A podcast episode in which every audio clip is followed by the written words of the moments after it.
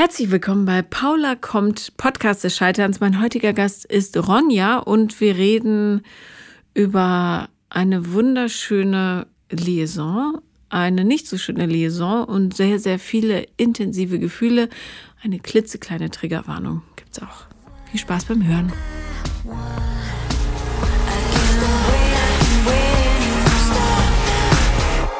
Herzlich willkommen, Ronja.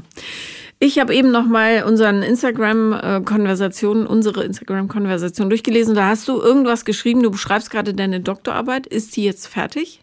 Die ist jetzt fertig. Oktober 2020 habe ich abgegeben, verteidigt. Juhu! Also Frau Doktor. Ja. In welchem Fach? ähm, Veterinary Public Health, öffentliches Gesundheitswesen, also Veterinärgesundheitswesen. Fantastisch. Aber ähm, das heißt, du bist nicht Tiermedizinerin, sondern kümmerst dich quasi um die Administra Administration drumherum. Äh, also ich bin Tierärztin, habe das Auch, studiert, okay, genau. mhm. Und bin aber jetzt quasi eher so ein bisschen in Seuchen geschehen, äh, so Gesundheit von Mensch-Tier, die Schnittstelle mit Umwelt, so eher in der Ecke. Schweinepest und so. Ja, genau. Afrikanische klar. Schweinepest, ja. Ja. Vogelpest, all das, ja. Aha, interessant. Okay. Genau. Also bist du Doppeldoktor? Ja, mittlerweile. Toll. Toll, toll, toll. Bringt nicht so viel für Macht nichts, aber gutes immer aber cool. ja. Ja, das, da muss ich sofort an die äh, Sex in the City Folge denken. Nicht, dass wir uns das zwangsläufig zum Vorbild nehmen sollten, aber wo Miranda datet und immer sagt, sie ist Anwältin und keine Chance hat und dann sagt sie, sie ist Stewardess und alle Männer. Juhu! Ja. ja, und wenn du sagst, ich bin Dr. Dr. Ronja, dann sagen die wahrscheinlich, ich bin äh, schon verheiratet. Ja. Ja. Okay, also ähm, ich finde ganz, ganz toll, dass du so viel Energie äh, in dein Studium gesteckt hast, denn ins Beziehungsleben hast du es eher nicht so gesteckt. Nee. Oder konnte ich nicht. Ich weiß nicht, ob ich mich selber gehindert habe oder ob ich gehindert wurde. Ja. Das muss ich dann noch rausfinden. Wa- Was ist, äh, wie alt bist du? Äh, 29 geworden jetzt. Okay, dieses Jahr. toll, Wahnsinn. Und ähm, wie, wie, wie sieht es so aus auf der Beziehungs-Checklist? Äh, Checklist? Mhm. Gibt, ist da schon eine drauf? Oder? Ja, doch. Äh, so, wenn man so alle bisschen hier und da kappt, so drei, drei, vier. Mhm. Immer mal kurz. Die, kürz, die längste zwei Jahre knapp. Aber keine von denen wohltuend, muss ich jetzt sagen, rückblickend. Weil? ich noch nie einen Partner hatte, der ähm, mich auch unterstützt hat oder wo ich das Gefühl hatte, der das auch das Gute für mich will. Ähm, also keine gute Partnerschaft. Mhm. Das ist doof. Eher dann so eine, so eine, so eine, hier so eine Kugel am Bein. mich. ja, ja, Okay, ja, blöd. genau. Warum hast du dir die immer ausgesucht? Ähm, durch, ich höre ja viel deine Podcasts, bin ja ein Riesenfan und äh, eben du stellst Danke. super Fragen, finde ich. Und dann habe ich mir eben, diese Fragen kamen ja auch manchmal vor, habe ich mir gefragt, warum habe ich eigentlich diese Typen dann letztendlich gehabt?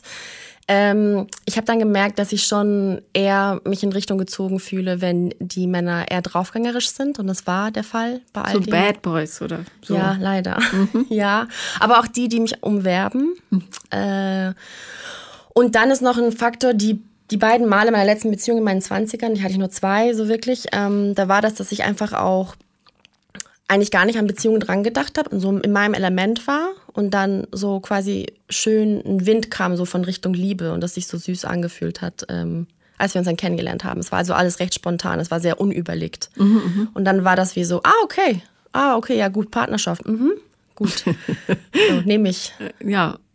Aber obwohl du den gar nicht so mochtest, oder? Doch, doch, ich äh, finde, also bei mir ist es so, ich, ist es immer ähm, entweder sofort oder meistens nie. Also ich, weil wenn, dann vergucke ich mich blitz oft.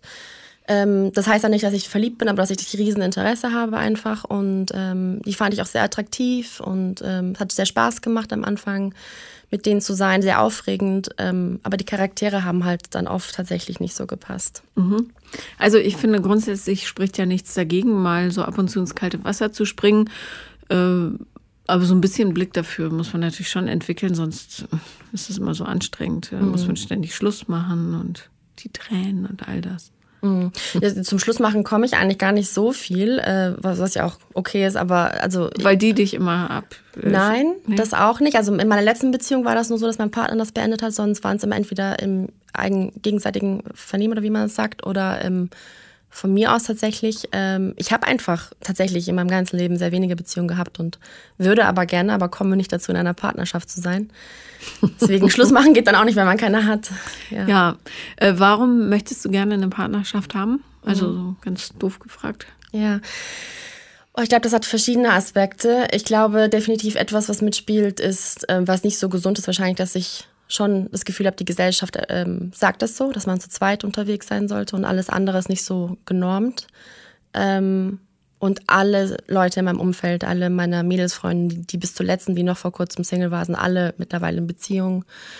Ähm, und das gibt mir dann schon das Gefühl, dass, ja, äh, dass bei mir was fehlt. Ich glaube, das ist der ungesunde Aspekt eher.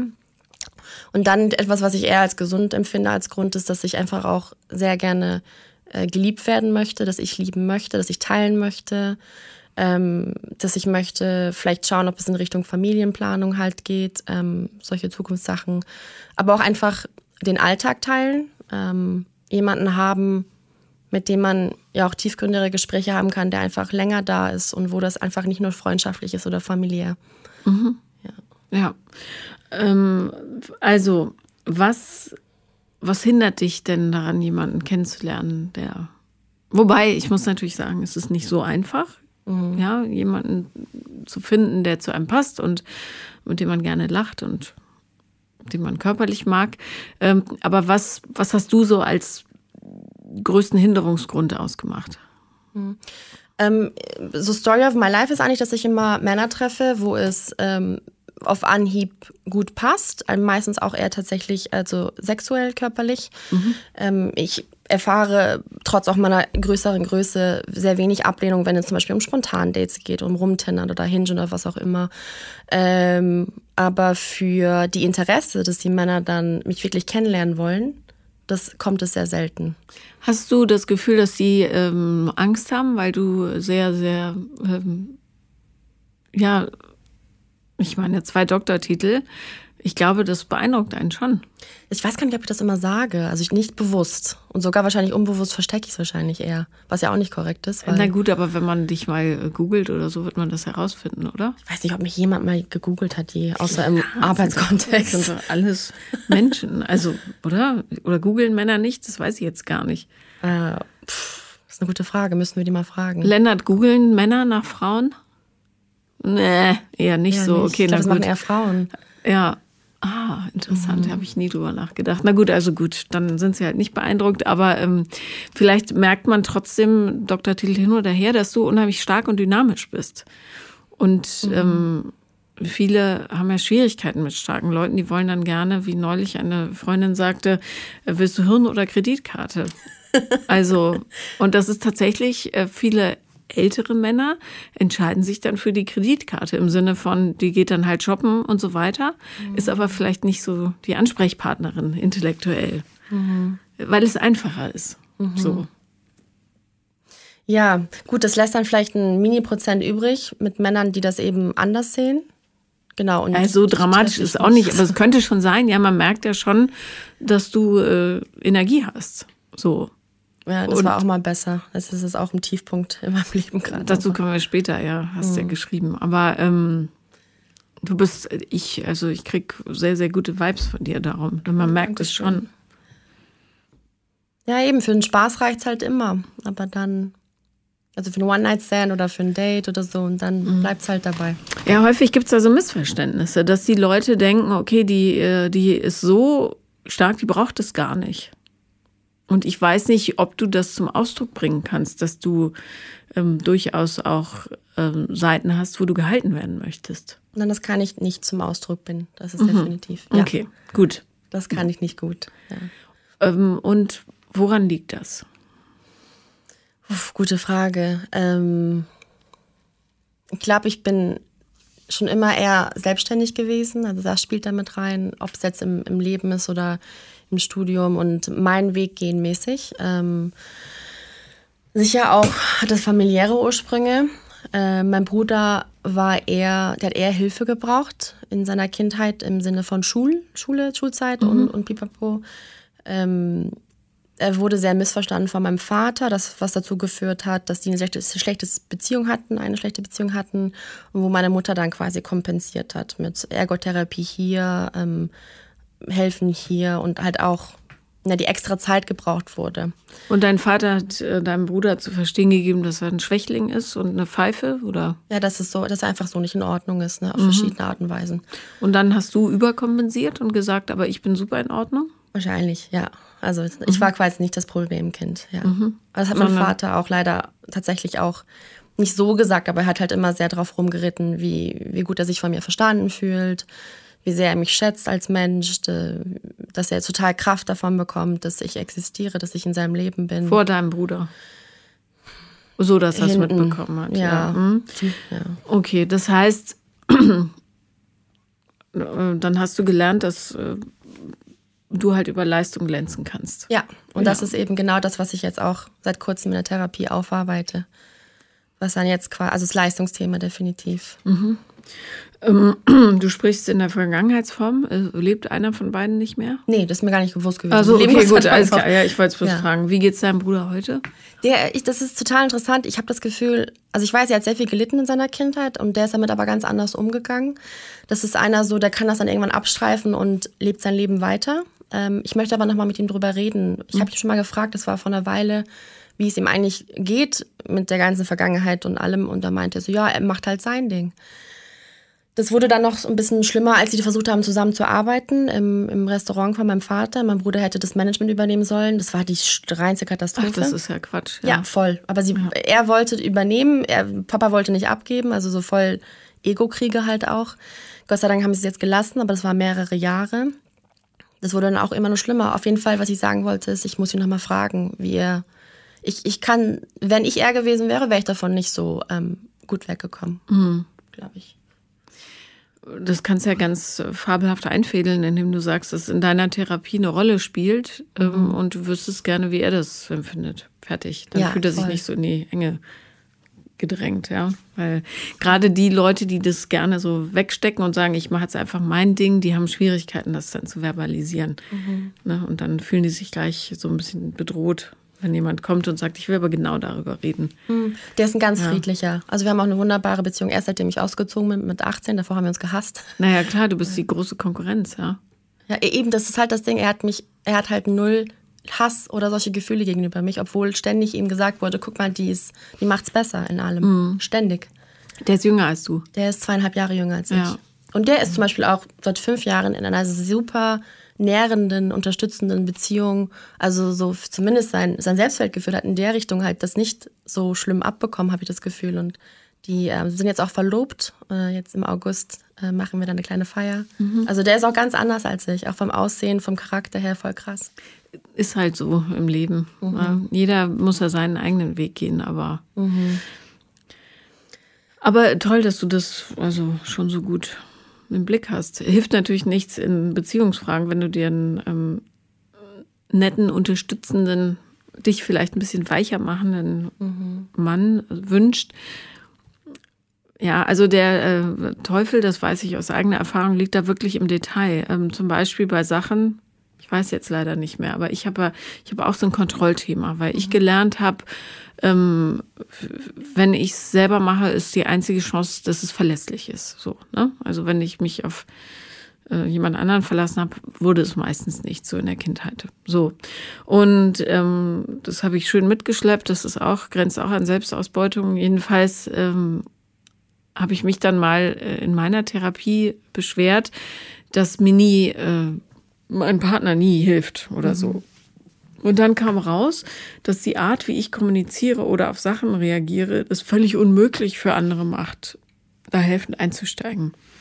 Also zum Beispiel, ähm, ja, ganz einfach, äh, ich glaube, das ist so ein bisschen ein universelles Problem, Spülmaschine ausräumen. Ja, ich habe immer das Gefühl, da kriegen Männer so plötzlich ganz, ganz kurze Arme. Wie ein T-Rex ein T-Rex und wissen nicht genau, wie man die Tür aufmacht und wo das dann alles hinkommt. Ich kann das nicht, sondern stellen stattdessen alles in die Spüle. Was voll nervig ist. Ich ja? finde das ein Horror, ja. Weil da musst du alles umsortieren, einzeln auseinanderpflücken, alles ist nass und voller Marmelade und Soße und was weiß ich. So.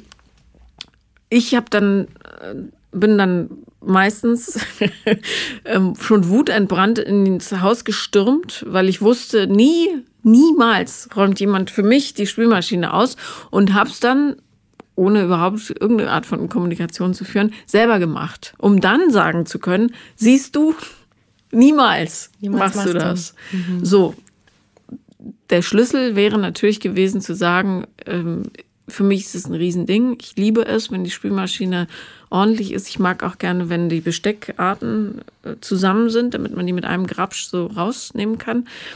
Ähm, und ich mag nicht, wenn das Spülbecken voll ist. Bitte, la, lass uns da einen Weg finden. Äh, und äh, du darfst es auch in deinem Tempo machen. Ja, anstatt sofort die Tür aufzuschließen und schon sauber zu sein, obwohl noch gar nichts passiert ist. So, und davon gibt's ja ganz, ganz viele kleine Geschichten, die einen so durch den Alltag äh, begleiten, wie, ähm, keine Ahnung, ja, jemand versucht dir jetzt bei einem Date die Tür aufzuhalten und du sagst äh, sinngemäß, Quatsch, ich bin da sowieso viel stärker als du und reißt ihm die Tür aus der Hand. Oder so. Ja, das sind so Nuancen, die bei anderen Leuten dazu führen, dass sie dann eben nicht in die Aktion gehen. Mhm. Weil es, eins kann ich dir garantieren, es liegt nicht an deinem Wesen und sicher nicht an deiner Figur. Ja, sondern es muss meiner Meinung nach eher ein, äh, eine Signalstörung sein im Grunde. Ja, dass du das, was du dir wünschst, nicht vermitteln kannst und stattdessen ein falsches Bild sendest, was bei den anderen dazu führt, also A, entweder die Falschen anlockt oder B, dazu führt, dass sie es missinterpretieren und sagen, naja, die Ronja will sowieso äh, nur Sex. Für was anderes braucht sie mich ja gar nicht. Mhm. Könnte ich mir vorstellen. Mhm. Auch das Leute Glocken. Mhm. Ja. Ja. Ja, das, ähm, ich, das hast du ja auch oft mal im Podcast erwähnt, dass mit ähm, eher Akademiker, Frauen sich tatsächlich schwer tun oder eher Single wären als vielleicht so andere ja. Frauengruppen. Ist leider so. Mhm. Ähm, da gibt es ja auch diese lustige Pyramide mit Arzt geht raus mit, äh, also trifft sich mit äh, Krankenpflegerin ja. und Ärztin mit, genau, was dann? Ja, ja. mit Tätowierer. Mhm. Äh, aber ähm, die, ähm, diese, dieses, dieses Frauendaten nach oben, Männerdaten nach unten, das ist nicht von Eckhard von Hirschhausen original, sondern der hat das gemobst von einem österreichischen Sexual- äh, oder Sexologen namens Bernhard Ludwig. Hm. So, darum habe ich total geärgert, als er das äh, da so aufgemalt hat. Und niemand hat gesagt, dass das gestohlen ist quasi? Oder? Ja, ich weiß nicht, ob er die Lizenz gekauft hat ah. oder so, aber ähm, es hat mich trotzdem geärgert, weil er das so als seins verkauft hat. Das stimmte aber nicht. Hm. Nee, nicht cool. Naja, jedenfalls, ähm, ja, es ist äh, tatsächlich also ich glaube, dass dieses Akademikerinnenproblem dort liegt, dass äh, falsche Signale gesendet werden und ähm, dadurch, also da, dann so eine Haltung entsteht, ich kann alles alleine und darum äh, Männer dann nicht mehr oder potenzielle Partner das Gefühl haben, ich habe hier überhaupt noch einen Platz, weil mhm. alles schon besetzt ist, ja. Ähm, Mhm. durch die große Stärke, was natürlich ein reines Kommunikationsproblem ist dann. Beziehungsweise manche Männer sind auch doof und wollen sich's wirklich einfach machen. Aber ich glaube, weil eben jemand, der so stark ist, den das Gefühl gibt, dass sie nicht genug sind. Und dann suchen sie sich lieber jemanden, der ihnen immer das Gefühl gibt, dass sie großartig sind, was man auch total nachvollziehen kann. Mhm. Das genau. ist voll komisch, weil, also, obwohl ich ein gewisses Portionchen von Selbstbewusstsein habe, eben trotz meiner fülligen Figur oder gerade wegen dessen, wie auch immer. Du siehst aus wie eine Gottheit. Du bist ja nicht fett oder so. Och, also so, so, du bist ja nicht so ein amerikanischer Ball. Ja, das nicht. Ja, nee. Also davor. Ja, das ist ja nochmal ein anderes Thema. Ja. Aber ja. daran liegt es sicher nicht, weißt du? Aber ja. bitte, fahr fort. Was ich nur sagen wollte, ist, dass ich mir eben gar nicht so, äh, eben wie auch immer, äh, gut, schön, perfekt so vorkomme. Ich weiß, die Leistung, die ich erbracht habe, die sind messbar, die kenne ich. Da bin ich so auf der logischen Ebene, mhm. verstehe ich das voll und, und sehe das voll, aber ähm, spüren tue ich eben all diese Qualitäten nicht unbedingt. Also genau, was wiederum ein Kindheitsthema ist, aber daran arbeitest du ja. Genau, ja. ja. Aber hey, das ist echt ein langer Weg. Also wir sind noch in der Stabilisierungsphase tatsächlich. Ja. ja. Genau, weil einfach auch, das ist, ja, ich habe auch eine ähm, Missbraucherfahrung erlebt in der Kindheit. Durch wen? Äh, ein Onkel von meinem Vater. Und der ist jetzt kastriert, irgendwo verbuddelt, hoffe ich? Nein, ähm, der ist äh, auch geistig behindert durch eine Erkrankung in seiner Kindheit. Mhm. Und ähm, Vaterseite, mein Vater ist Türke äh, mit kurdischen Wurzeln, meine Mama Deutsche. Und äh, was definitiv nicht meine Schuld ist oder irgendjemands ähm, Schuld, der missbraucht wurde, aber das ist halt ein wahnsinnig tabuisiertes Thema. Mhm. Vor allem in der Türkei. Vor allem in der Türkei. Ja. Obwohl es gerade dort so passiert, weil die Sexualitäten so unterdrückt sind in dieser Gesellschaft. Genau, deshalb passiert es ja da auch so oft. Genau, ja. aber eben das führt dazu, dass es dann nicht ähm, öffentlich thematisiert wurde. Weil das Ding ist einfach, ich weiß, du hast mal, als ich dir mal geschrieben hatte, war das noch gar nicht so, kam das noch gar nicht so oft vor im Podcast und dann ähm, sind es immer mehr geworden mittlerweile und dann dachte ich makabererweise, ach, jetzt bin ich gar nicht mehr so ein Sonderfall. Ach, hast du gedacht, du bist ein Sonderfall? Na, nein, ich wusste, also ich weiß, Missbrauch passiert überall immer wieder, aber nicht im Podcast wurde das nicht so oft thematisiert. Mhm, ja. Und seitdem ich mich mal bei dir gemeldet hatte, waren bestimmt fünf, sechs Leute da, habe ich das Gefühl, wo das kam. Du, es sind noch ganz viel mehr da, die aber im Podcast nicht darüber sprechen wollen. Ah, ja, ja, das ist auch noch was klar. Daran habe ich gar Also, nicht gedacht. Ja. Genau, aber du hast mal gefragt, wurde die Person verkloppt? Ja. Ja. Genau, und dann hat meine Mutter gesagt, ähm, meinem Vater, also sie waren ihn dann quasi aufsuchen, besuchen, wegen dem. Und ähm, dann hat meine Mutter ihn gestoppt, weil sonst hat sie gesagt, sonst hätte dein Papa den totgeschlagen und ähm, dann wäre dein Papa in, ins, ins Gefängnis gegangen. Das wäre für uns dann nicht das Beste gewesen. Ja. Und alle andere wissen es nicht offiziell, meine ich. Wie alt warst du da? Fünf. Fünf. Und das ist auch nie logischerweise dann bearbeitet worden, ne? Nee, genau. Also Ja. ähm, ich wurde nicht zum Kinderpsychologen oder sowas gebracht, das nicht. Ähm, es ist so, das Gute ist, es ist, also wenn man das so sagen kann, ist es sofort aufgeflogen, weil ähm, ich ein nasses T-Shirt hatte, weil ich mich hätte waschen sollen. Genau. Und ähm, es war, also Gott sei Dank muss ich auch sagen, es war keine Vergewaltigung im Sinne von penetrativer Situation, sondern es war so ein Oralverkehr-Spiel, was er so eben machen wollte oder auch gemacht hat. Und auch nur eine einmalige Sache. Und auf jeden Fall hat meine Mutter dann mein nasses T-Shirt gefunden unter seinem Bett, weil ich das nicht anhatte. Und das ist passiert im Haus meiner Großeltern, während meine Mutter oben eben mit der Familie war. Wir waren zu Besuch und ich unten quasi gespielt habe mit ihm. Ähm, und wir sind jahrelang wieder an diesen Ort zurückgegangen. Das war für mich zum Beispiel sehr, sehr schwer. Ich hatte dann aber auch so, jetzt rückblickend total so, Ängste. ja, und dann körperliche Symptome halt, ne? Bauchschmerzen, Übelkeit und wir, es gab immer so ähm, Feiern, Feste, wo wir wussten, da gehen wir da ein, dreimal im Jahr hin. Und da ist er auch. Ja, und dann wurde mir immer gesagt, wenn wir kommen, hast du zu verschwinden. Und das hat mal mehr, mal weniger geklappt. Aber die Angst bei mir war immer da, weil es hätte ja sein können, dass er aus Versehen, dass ich ihm im Gang begegne. Oder dass er halt beim Essen dann doch irgendwo entfernt dabei ist. Das war mir super unangenehm. Ja, klar. Das nehme ich meinen Eltern auch tatsächlich noch übel, muss ich da. Das wissen. Also das weiß meine Mama. Ähm, ich kann mit ihnen, also vor allem mit meiner Mutter sehr offen drüber reden, mit meinem Vater nicht. Der ist einfach, also der hört mir zu, aber der ist einfach selber fix und fertig. Einfach die Schuld, genau, die Scham. Ja, klar. Und dann ist natürlich auch, äh, also wenn es in der Kultur nicht üblich ist, Sexualität und Missbrauch zu thematisieren, dann Überhaupt gibt es nicht. keine Sprache dafür. Das ist das Schreckliche daran. Ja, aber das ist natürlich Horror. Und dann ist äh, tatsächlich die, äh, dann kannst du dich ja gar nicht mehr über deinen Körper definieren oder über dein Wesen, weil es zu verletzlich ist, sondern dann bleibt dir ja im Grunde nur noch die Leistung. Ja, ich habe halt gelernt, selbst wenn deine Eltern in der Nähe sind, musst du halt selber nach dir schauen. Ja, Weil absolute Sicherheit gibt es anscheinend nicht. ja, Das habe ich halt einfach sehr früh in Erfahrung gebracht. Und am besten schaust du nach dir selber und eben Fehler vermeiden. Und darauf habe ich mich dann sehr fixiert, was ich gar nicht gemerkt habe, weil das so voll unterbewusst passiert ist. Was natürlich auch äh, total vermeidet, dich überhaupt fallen zu lassen mit anderen Menschen. Also mit Männern vor allen Dingen. Ne? Ja. Merkst du diese Angst heute noch, wenn du auf Dates bist? Also gibt es da eine Unsicherheit, die, du, die spürbar ist? Ich bin aufgeregt und durch die ganzen Erfahrungen, dass es oft nicht geklappt hat mit den Dates, äh, erzähle ich mir schon die Geschichte, ah, das wird schon wieder nicht klappen. Aber so wirklich unsicher, ich glaube nicht.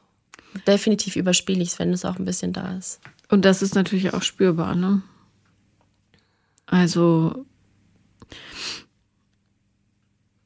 das äh, Beschissene an so Missbrauchsgeschichten ist ja, dass es sich so für immer durchs Leben zieht. Genau. Das und, verlässt dich nie. Äh, und alles beeinflusst. Ja. ja.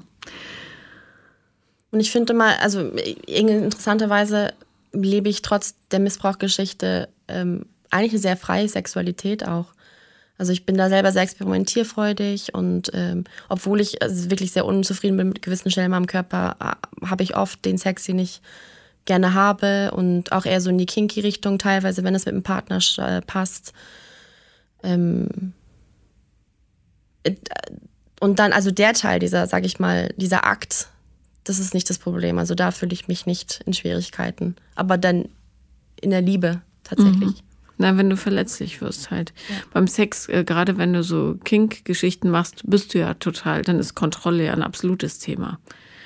Also das, du schaffst ja, indem du so in die ähm, in so eine BDSM-Richtung gehst, schaffst du ja einen Rahmen, mhm. Der äh, kontrollierbar und übersichtlich ist. Und darum, da flippt die BDSM-Community immer aus. Aber ich glaube ja, dass das ganz viele eint, die in diese Richtung gehen. Weil ähm, du dort das Unkontrollierbare kontrollierbar machst. Ja, das wird durch so einen spielerischen Rahmen gibt es weniger Unwahrscheinlichkeiten emotionale. Mhm. Und, und du kannst alles erklärbar machen. Stimmt. Selbst wenn es sich nicht so gut anfühlt. Ähm, darum wäre für dich äh, bis das gelöst ist, eine andere Form der Sexualität eigentlich besser, nämlich das absolute Fühlen und das also hingeben lernen. Hingeben lernen wird sowieso dein Thema sein. Ja, wieder Vertrauen finden und dein Leben quasi im übertragenen Sinne in die Hand eines anderen Menschen zu geben. Auch in der Sexualität. Das heißt, da eben nicht irgendwelche Spielereien machen und wild und an den Haaren ziehen und festketten, was weiß ich, sondern dich ausschließlich aufs Fühlen konzentrieren. Das wäre der Trick wahrscheinlich, weil du vermutlich auch zur Selbstbestimmtheit neigst dann, auch in One-Night-Stands oder so, was aber wieder verändert, dass du ganz du selber werden kannst. Ja, also alles wegstrippen, was irgendwie Show ist. Mhm. Ja, im Sinne von so eine Spange, die drumherum ist, sondern einfach nur ähm, ja, dich im Grunde in Gefahr begeben, indem du loslässt. Klingt ganz gefährlich. Ja, genau, aber das, das, da liegt die Lösung, glaube ich.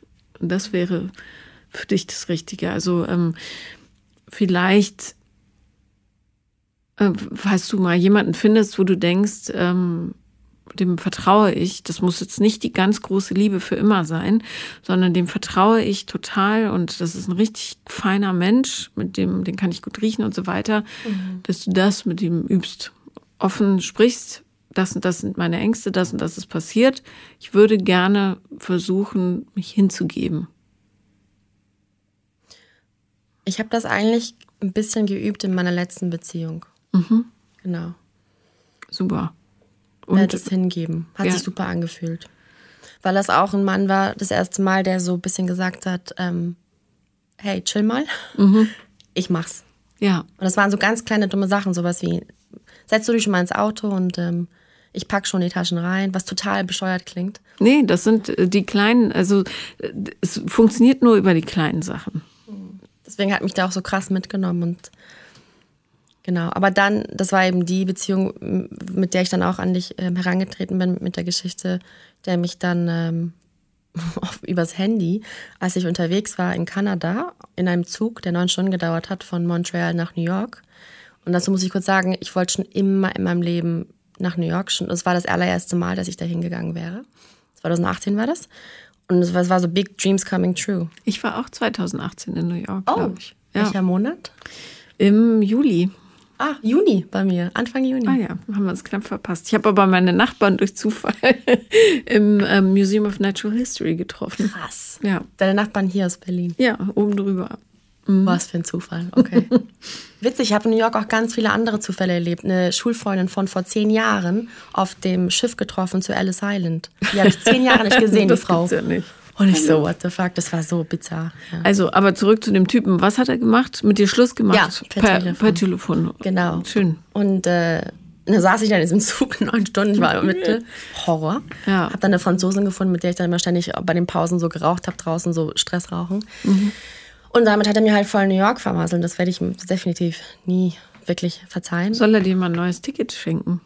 Er hat das, ähm, ich habe dann umgebucht, ich habe dann meinen kompletten ähm, Urlaub quasi gecancelt. Ich war zu Besuch in Toronto, eigentlich bei einer Freundin.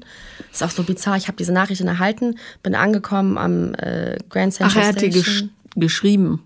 Nee, wir haben telefoniert. Ach so, Er war okay. unerreichbar für zwei Tage und es war immer so der Fall, dass wenn ich dann verreist bin, was komischerweise in dieser viermonatigen Beziehung sehr oft vorgekommen ist, weil ich hatte überhaupt nicht auf dem Schirm, irgendjemanden kennenzulernen und war so, ähm, ich war kurz davor im Februar in Afrika für meine Feldarbeit, für meine Doktorarbeit und kam da sehr frisch zurück von diesem ganzen Erlebnis, weil das, ich wurde auch da sehr krank und dachte, ich sterbe kurz wegen Salmonellose, sollte ich besser wissen als Tierärztin, aber ja. Ja. Und dann war ich so, wow, newborn. Und ich habe ihn also kennengelernt und war dann auch voll so, ich mache mein Ding in dem äh, Set schon, bevor ich ihn kennengelernt habe, hat er einfach diese Urlaube geplant.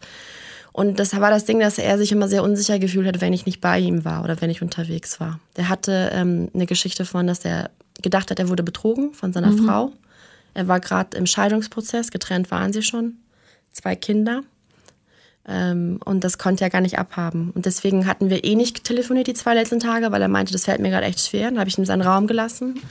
Dann war er nicht mehr erreichbar. Und als ich ihn dann erreicht hatte, hat er dann Schluss gemacht am Telefon. Weil er es nicht ausgehalten hat. Ja. Und dann habe ich eben alles gecancelt, bin in New York angekommen, eine Stunde von über den Times Square gelaufen, zurück zum Port äh, Authority Bus Station. Und das, das ist so ganz gruselig. Da geht man unterirdisch und es ist dunkel und sieht aus wie in einem Atombunker. Bloß, dass da ganz viele Busse stehen. Das ist total ein Albtraum. Ja, und auch sehr sehr creepy Menschen. Ja. Also leider halt, das, natürlich Ja. geht's ihnen nicht so gut, aber. The Walking Dead. Ja, und dann habe ich noch was gegessen, womit ich dann Durchfall hatte unterwegs. Bin mit dem Greyhound-Bus zurückgefahren. Äh, ich habe quasi alles New York gecancelt. Also angekommen, neun Stunden hingefahren, eine Stunde da gewesen, Pizza gegessen, krank geworden. Äh, zurück äh, gefahren, äh, zwölf Stunden nach Toronto mit dem Bus. Ähm, war Horror, diese Fahrt. Sobald ich über die Grenze war, habe ich mein Ticket umgebucht, bin nach Hause, habe geduscht, habe gepackt und bin dann um 6 Uhr abends von Toronto zurückgeflogen. Und dieser neue Flug hat mich 500 Euro fast gekostet. Und wie lange wärst du in New York geblieben? Äh, drei Tage. Und dann wäre ich zurück nach Toronto, noch ein paar Tage bei meiner Freundin und dann zurück. Und warum hast du es gecancelt? Ich konnte nicht. Also ich war ähm, so fix und fertig, ähm, dass ich überhaupt nicht hätte da bleiben können. Also ich war auch mental sehr unstabil dann. Äh, kurze Frage, warum hat dich ähm, das Ende einer viermonatigen Beziehung, während der du sowieso die meiste Zeit unterwegs war, warum hat dich das so mitgenommen? Für mich macht räumliche Trennung nichts viel aus, wenn ich mich für einen Menschen also entschieden habe. Zumindest ich war immer mal so ein paar Tage weg. Das war jetzt nicht so lange. Ähm, der Freund, der, mein, mein damaliger Partner eben, äh, es hat sich alles sehr schnell ergeben. Es war sehr intensiv. Und bei uns ging es in Richtung von seiner Seite aus so, ich hätte seine Kinder kennengelernt im Mai, hätte für mich auch irgendwann später sein können, aber für ihn hat es gepasst. Ich habe gesagt, okay, ich mache mit. Es hat sich super angefühlt. Ähm, wir gingen so in Richtung Zusammenziehen und eben solche Überlegungen, also auch von ihm aus zusammen Urlaub machen wollten im Juni, Juli eigentlich, hatten die Tickets gebucht. Ähm, er hat mir wahnsinnig im Rückblick eigentlich voll sich selber was vorgespielt und äh, ich habe es halt nicht erkannt und habe halt, ich war halt mittendrin in dieser Geschichte. Also für äh, alle, die davon betroffen sind, Menschen, die direkt aus einer Beziehung kommen, lasst die Finger davon. Lasst denen Zeit und Raum, bis sie ihren Shit aufgeräumt haben. Alles andere macht keinen Sinn. Er war schon ein Jahr, was nicht reicht natürlich in seinem Nee, Fall. mit Kindern, wenn du. Trouble hast und äh, Ja, da Sachen noch nicht geklärt sind. Also es kommt immer drauf an, ne? aber wenn der noch so verletzt ist, das bringt gar nichts. Das hat er halt null gezeigt, ne? Und ich Ja. würde mal so per se sagen, dass ich eigentlich schon so gute Fühler habe, zumindest meinem Freunden. Und das, das ist eigentlich der Punkt, warum es mir dann so schlecht ging danach, weil ich das so empfunden habe, als wäre mir der Boden unter den Füßen weggezogen, weil ich mich so in meinem Bauchgefühl getäuscht habe. Und das ist krass, weil dieses Bauchgefühl entwickelt sich erst jetzt nach drei Jahren Stück für Stück zurück. Minimal. Voll krass. Also ich war danach auch so am Arsch, weil ich einfach so dachte, fuck, also irgendwas wurde, dachte ich und es ist halt voll anders gekommen. Und ich muss halt echt sagen, ich habe mich gar nicht so. Er hat sich halt voll um mich ähm, umworben. Also ich wurde umworben von ihm ganz am Anfang. Der hat solche Aktionen gemacht wie, es ist auch, finde ich, sehr süß und romantisch, wie man sich kennengelernt hat, wie, wie wir uns kennengelernt haben. Im Flugzeug unterwegs nach Istanbul saßen wir nebeneinander mit einem Sitz in der Mitte und ähm, so kamen wir ins Gespräch. Also auch super spontan, eben nicht über die Apps, total natürlich. Dann haben wir Nummern ausgestaltet, weil wir uns so gut unterhalten hatten. Und dann ähm, war seine erste Aktion, nachdem er zurück ist, eben anzurufen. Und ich finde, das ist immer ein sehr schönes Zeichen, wenn die halt nicht nur hin und her tickern, sondern die potenziellen, also die Männer, die potenziellen Partner oder die Leute die Initiative ergreifen, auch tiefgründige Gespräche über Telefonate zu machen. Und dann das nächste war, dass er dann ohne mir Bescheid zu sagen, in sein Auto gehüpft ist und nach Bern gefahren ist. Also ich wohne in der Schweiz ähm, und dann er in einer anderen Stadt, eine Stunde entfernt von, von mir. Ähm, und dann meinte er so, ah, was machst du? Du brauchst auch bestimmt eine Pause, du arbeitest so viel. Und ich so, ah ja, ja, schon, aber ich war dann gerade so am Daten analysieren von Afrika und ja, ja, bestimmt, aber heute nicht. Und er so, ah, doch, doch, komm, mach eine Pause, brauchst es. Und so hin und her und irgendwann habe ich so gesagt, du total gerne, aber heute nicht. Und dann hat er so geschrieben, okay, kein Problem. Und dann meinte er so, ein paar Minuten später kam dann eine Nachricht, ach krass, Bern ist gar nicht so weit entfernt. Mhm. Und dann, ich so komisch, und dann habe ich ihn angerufen, dabei war der schon unterwegs. Ah. Und stand dann halt 20 Minuten später an meiner Tür und dann waren wir essen. Äh, aus welcher Stadt ist er losgefahren? Ähm, das ist äh, Windischbruck heißt das. Das kennt man nicht, das ist klein, aber das ist Richtung ähm, Aargau, äh, Aarau. Ach so, okay, also nicht weit, ja. Gut, in der Schweiz ist ja alles ja. nicht so weit. Nee, genau. Also eine Stunde, aber nicht so weit, ja. Mhm. Also ein Schweizer Kollege. Ein Türke, mhm. der ähm, schon eine ganze Weile in der Schweiz gelebt hat. Mhm. Genau. Zum erst quasi hat geheiratet eine türkische Frau, die in der Schweiz aufgewachsen ist und somit kam er dann in die Schweiz. Mhm. Okay. Genau. Ja, und so nahm das so seinen Lauf und am Anfang war ich so richtig, mein Tempo war voll für mich in Ordnung. Ich habe so richtig langsam angegangen. Aber ich fand es natürlich toll, wie er sich da so reinkatapultiert hat und äh, er kam sich so sicher vor, also er kam mir so sicher vor. Und so ist es dann weitergegangen. Und irgendwann habe ich dann sogar gesagt, du, ähm, für mich ist das, was wir haben, echt sehr schön und ich würde gerne schauen, wie sich das entwickelt und habe ihm quasi von mir aus gesagt, ich würde mich jetzt nicht mehr mit weiteren Personen treffen. War in dem Moment einfach sowieso nicht der Fall, weil ähm, ich bin parallel unterwegs, wenn ich nicht monogam mich entscheide, mit jemandem zu sein. Und dann aber, das ist bei mir ein Gefühl und ich war mich dabei, in ihn zu verlieben. Und dann lasse ich das natürlich auch. Und auf jeden Fall hat er so gesagt, ach, das war für mich von Anfang an klar. Natürlich, weil er auch viel konservativer ist von seiner Herkunft, habe ich ja. später erfahren. Ja, und so nahmen die Sachen ihren Lauf. Stimmt nicht, so sind wir dann gegangen zusammen. Ja. Sachen passieren nicht einfach so, ja. Äh, das war jetzt der letzte Genau, und es war tatsächlich drei Jahre her, ist es jetzt, genau. Und seitdem gab es nie wieder einen? Keinen festen Partner. Alles mhm. Mögliche, aber keinen festen Partner. Hast du mit ihm nochmal gesprochen? Ähm, das war dann so, ich bin dann zurückgeflogen, eben wie ich erklärt hatte, so ganz ähm, schnell. Und er wollte nicht mehr, dass wir uns sehen. Ich hatte aber noch Sachen bei ihm und ich wollte unbedingt, dass wir uns aussprechen. Also ich, ich habe das überhaupt, ich habe die Welt nicht verstanden. Weil das, wir hatten keinen Streit, gar nichts. Es kam aus dem Null aus dem Null. Und dann hat er auch noch so einen Führerschein verloren, als wir zusammen waren, wegen so vielen kleinen äh, Verbrechen. Also er hat jetzt nichts ganz Schlimmes gemacht, aber ist auch nicht so gut. Auf jeden Fall. Ähm, also was zu schnell fahren, falsch genau, parken und so ja, weiter. solche ja. Sachen. Also Verbrechen, Vergehen. Vergehen, ja, nicht Verbrechen. Klingt schlimm. stark. Ja. Er ist halt in seinem Beruf, muss er halt viel Auto fahren, jeden Tag. Das, mhm. das kommt dann auch leider dazu. Genauso schnell fahren und solche Sachen. Ähm, und dann bin ich mit meinem Riesenkoffer und alles alleine zu ihm, äh, mit allen öffentlichen Mitteln und sowieso. Er wohnt halt ein bisschen abseits. Dann war er da ähm, und dann haben wir uns theoretisch ausgesprochen, aber er hat einfach immer dieselben Sachen wieder gesagt. Mhm. Ähm, und dann ist er mich nach Hause gefahren mit seinem Kumpel, der zu der Zeit bei ihm war, der sich von seiner Frau am Trennen war. Das war sein Mitarbeiter und sein, sein Freund. Das war, glaube ich, an einem Dienstag oder Mittwoch oder so. Und danach habe ich ihn einmal nach einer Woche angerufen. Ich habe gesagt, hey, vielleicht willst du mal wissen, ich, ich teile mich mal mit, wie es mir geht. Ich hatte das Bedürfnis. Er hatte sich noch nie gemeldet.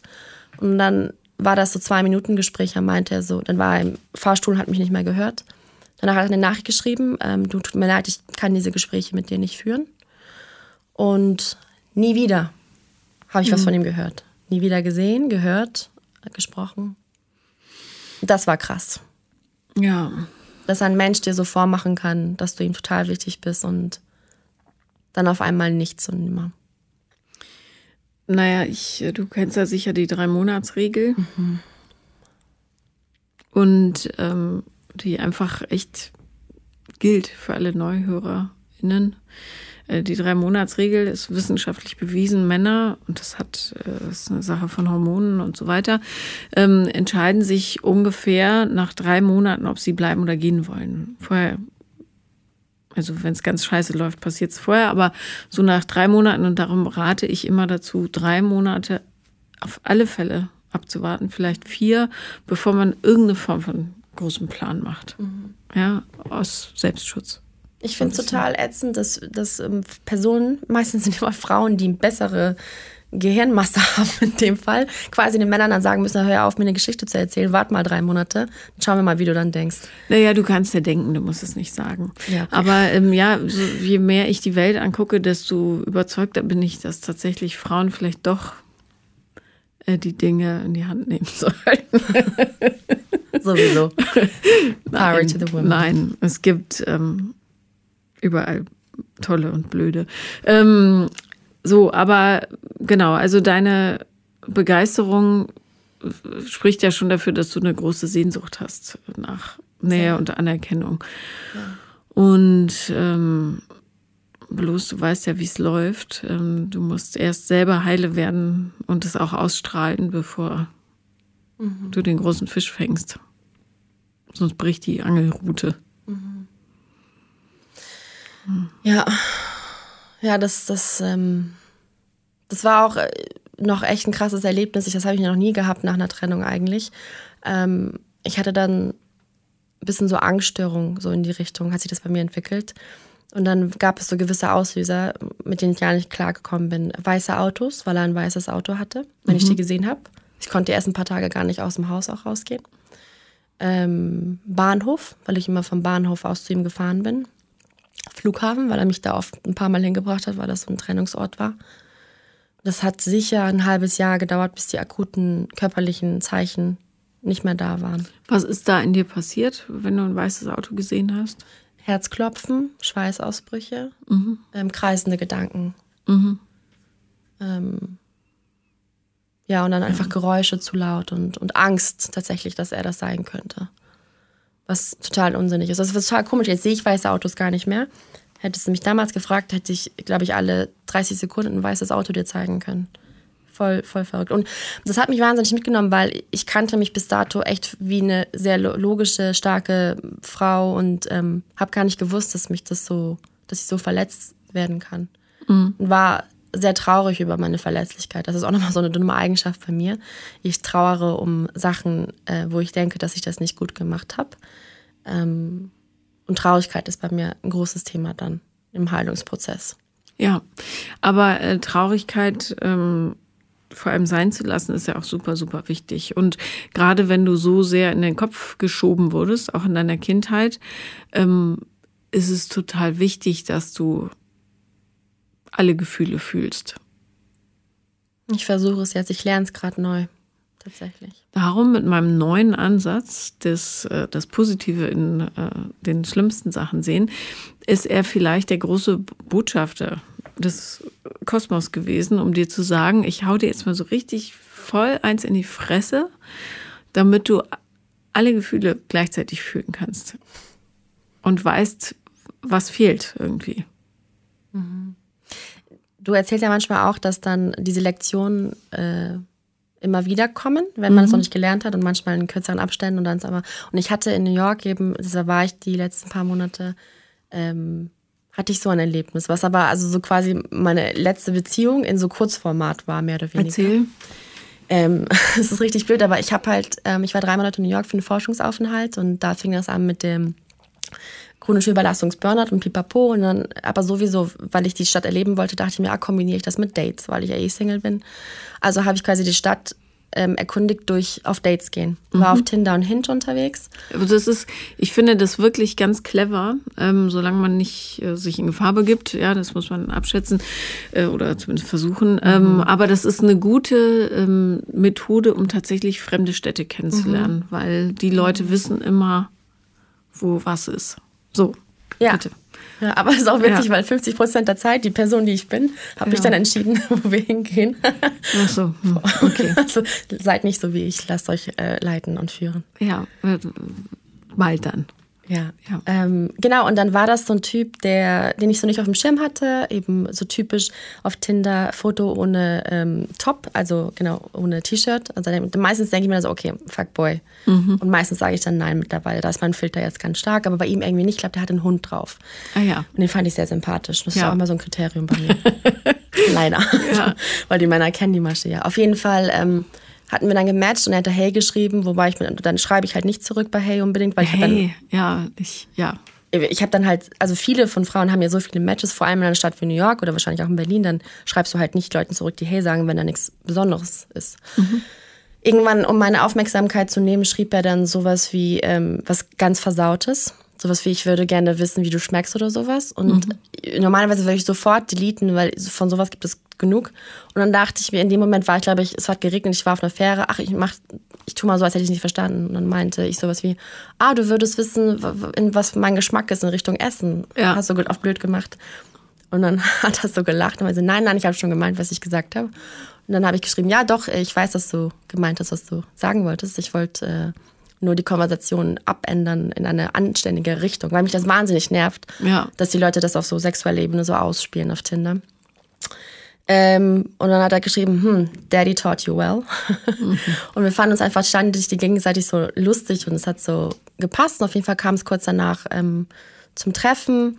Und was ich nur damit sagen wollte, wir hatten halt null beide auf dem Schirm, dass es irgendwas werden könnte, außer ein Date oder vielleicht ein One-Night-Stand. Und ähm, dann haben wir aufeinander getroffen in der Bar. Er hat, kam ein bisschen zu spät und ich war schon am Warten, habe gelesen. Und ähm, was sich, was sich, glaube ich, ergeben hat, so aus meiner Perspektive, und mittlerweile traue ich meinem Bauchgefühl auch, dass es das war, ähm, er hat das nicht erwartet, dass er eine Person trifft, wo auch ein Charakter hintersteht, sondern nicht nur ein Körper. Und im Laufe der Konversation, wir haben uns so gut verstanden, es war so lustig und äh, wir haben uns über Gott und die Welt unterhalten und er war ein guter Zuhörer, wirklich. Äh, ich bin aber meistens die bessere Zuhörerin auf Dates, äh, weil ich eher weniger von mir preisgebe und dafür aber mehr zuhöre und locke sehr viel immer aus den Menschen eigentlich raus, was auch so ein bisschen ein Problem ist. Aber es ist ja kein Wettkampf, wer besser zuhören kann und so. Gar nicht, aber ähm, dadurch kommt es dazu, dass ich mich eigentlich wenig mitteile und wenig den Leuten zeige, wer ich bin. Und das, glaube ich, ist nicht so der Vorteil. Ich müsste einfach mal mehr trauen, ich zu sein und das zu zeigen auch. Naja, vor allem, weil du dann ähm, halt die Leute aussortierst, die nicht an dir interessiert sind. Genau, und das Ja. tue ich eben nicht. Ja, Ja, mach das mal. mache ich, ja, mache ich mir. Auf jeden Fall ähm, hat sich das dann, hat er dann so gemeint, ah, krass, ich, ich rede eigentlich nie so viel. Und ähm, hat immer mal so Bemerkungen gemacht, wie dass das irgendwie so für ihn eine spezielle Situation ist. Und da gab es so einen Turning Point, wo wir so voll hin und her unterhalten haben. Ich habe gemerkt, was die Blicke sind da. Das war halt voll die Vibes und es war voll die Anziehung, war schon da von, von Anfang an. Ähm, durch die Körpersprache und die, die Präsenz. Und dann habe ich so was überlegt wegen unserer Unterhaltung, habe aus dem Fenster rausgeschaut, habe gemerkt, wie er mich so aus dem Blickwinkel anstarrt. Und dann war ich so verträumt und habe dann zurückgeschaut und dann hat er halt so krass gelächelt, so richtig charmant und meinte, ähm, tu das nicht. Und ich so, was meinst du? Und ich sage, schau mich nicht so an, das ist gefährlich. Und das war für mich so, es ist total klischeehaft, aber es war für mich so voll der Turning Point, wo ich mich gesehen gefühlt habe. Genau, und wahrgenommen. Ähm, und dann war halt, das Flirten war halt auch die ganze Zeit da. Und dann ähm, an dem Abend, er hatte am nächsten Tag einen Arzttermin, musste früh raus. Und dann, ähm, ich bin auch, auch nicht so, dass ich immer auf Teufel komm raus und unbedingt jemanden mit nach Hause nehmen muss. Das mache ich dann so abhängig von der Situation. Auf jeden Fall ähm, sind wir dann, hat er mich zur U-Bahn gebracht und ähm, ich habe dann schon gemerkt, also ich wollte ihm schon die ganze Zeit auch näher sein und er mir und da war so irgendwie das Knistern. Und dann hat er gefragt, ob er mich küssen kann und es war einer der besten Küsse, die ich je in meinem Leben gehabt habe. Juhu. Ja. Ähm, sehr einfühlsam und so einer dieser Küsse, wo man auch nicht auseinandergehen möchte. Wo dann so irgendwie die Zeit stehen stillt und, und genau. Auf jeden Fall, irgendwann war ich dann die nach Minuten, die dann gesagt hat, okay. Äh, es, war, es war aber krass intensiv. Also es war so, ja, wir waren, glaube ich, einfach wahnsinnig präsent beide und wahnsinnig interessiert. Und dann haben wir uns verabschiedet. Also ich bin dann einfach gegangen irgendwann. Und dann hatte ich ihn eingeladen zu mir zum Essen in meine WG ähm, und wir wollten auch noch was unternehmen. Ähm, und dann kam er und ich habe gekocht und ähm, so nach der Hälfte des Abends habe ich so gemerkt, dass er so ein bisschen neben sich steht mhm. und immer sein Augenkontakt auch weniger wird und seine Körpersprache war auch so verlegen. Der hat sich so ständig, also ich weiß nicht, ob das Sinn macht, wenn ich das so erkläre, aber er hat sich ständig den Kopf gekratzt und konnte eben nicht mehr Augenkontakt halten und hat so ein bisschen sich distanziert von mir. Hat aber die ganze Zeit weiter erzählt. Ich habe dann eben gefragt und hat da über seine Sorgen, seine Familie und so erzählt. Ähm, aber ihr wart nur alleine, da war jetzt nicht die ganze WG anwesend. Genau, nee. Also mein Mitbewohner, der kam kurz dann, dann haben wir zusammen gegessen, was ich super, super schön fand, weil die sich sehr gut auf Anhieb verstanden haben. Irgendwann haben sie sich dann auch kurz, ich habe dann irgendwas gemacht und die haben sich einfach die ganze Zeit selber unterhalten. Und ähm, mein Mitbewohner ist ein cooler Kerl und ich habe das als schön empfunden, dass er ihn gut fand, dass sie sich gut unterhalten haben. Von allen Typen, die mal mitgekommen sind, war es auch der einzige, wo er so wirklich eine Konversation hatte mit ihm, mit dem Mitbewohner. Ähm, genau, und dann ist er aber auf sein Zimmer gegangen. Dann waren wir für uns alleine im Wohnzimmer, später in meinem Zimmer. Und ähm, dann habe ich mir das halt gesagt. Und das ist mir aufgefallen, du, ich, hab, ich merke, irgendwie stimmt was bei dir nicht. Das Gefühl, du. Und er ist ein sehr verkopfter Mensch was ich vielleicht noch sagen müsste, ich war natürlich nur auf drei Monate Zeit da. Äh, und er hatte auch noch in seinem Profil geschrieben, dass er bald, ähm, äh, dass er sich eingeschrieben hat bei der Militär in mhm. den Staaten. Eben ist er Amerikaner. Und äh, dass er in circa drei Wochen auf sein Basecamp gehen muss und dann erstmal so mehr oder weniger vier Jahre weg ist. Ja. Ja. ja. Long story short, wir wurden dann, wir sind dann auch uns näher gekommen und ähm, obwohl er es lieber nicht wollte. Und er war so wahnsinnig vorsichtig mit mir, weil ich habe das Gefühl gehabt, er wollte mir nicht wehtun und hat das dann auch erstmal auch mündlich gesagt. Er meinte so, du, ähm, das ist ziemlich gefährlich für mich, dass das sich hier entwickelt. Und ähm, für mich gibt es diese Gefühle sehr selten. Und ich treffe mich eigentlich mit vielen Frauen und dann ist es immer rein körperlich nur, aber sowas empfinde ich eigentlich nicht oft. Das kommt mir nicht vor. Ich habe es überhaupt nicht erwartet, dass sich eben sowas entwickelt. Und aber ähm, ich bin gerade irgendwo in meinem Leben wenn er hat halt solche Sachen gesagt. Wir haben einfach, dachte ich mir, weil mein Bauchgefühl auch durch meine Vorgeschichte so geschädigt ist, habe ich ihm erstmal gar nichts geglaubt eigentlich. er hat sowas gesagt wie, ähm, wenn wir das weiterführen sollten, auch für die nächsten paar Wochen, dann werde ich mich von dem Gedanken nicht mehr so leicht lösen können, dass wir mal zusammen waren oder was auch immer wir dann haben. Und hat dann gesagt, ähm, das wäre eines, der, das wäre sowas Lebenseinschneidendes für ihn, dass er wenn er im Basecamp quasi nachts im Bett liegen würde, er wüsste, er könnte nicht da funktionieren. So ein Verkopfter. Und ähm, an dem Abend, das war ein Missverständnis, dachte ich, er darf nicht bleiben, wobei das mein Mitbewohner gar nicht so gemeint hatte wohl. Und deswegen musste ich ihn quasi wieder wegschicken. Und ähm, obwohl wir dann auch. Was also hat dein Mitbewohner gesagt? Ach, der meinte nur, ich habe gesagt, hey, ist es okay, ähm, wenn jemand zu Besuch kommt für mich, also ein Date? Und er meinte so, ja klar, kein Problem, äh, nur schaut, dass ihr, dass es halt nicht zu lang geht.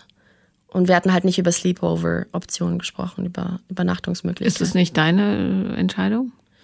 Also ich bin ja zu, ähm, wie sagt man, äh, ich, bin, ich war Untermieterin in der WG für sechs Wochen. Ich fand das einfach ich wollte das einfach abklären. Okay. Weil ich nur zu, ja. So, das heißt, du hast ihn dann rausgeschmissen irgendwann. Aber ich habe es ihm von Anfang an gesagt. Du, ich, ja. will total gerne, dass du bleibst, aber ähm, Übernachtung ist nicht so okay in der WG. Mhm. Also kein Problem.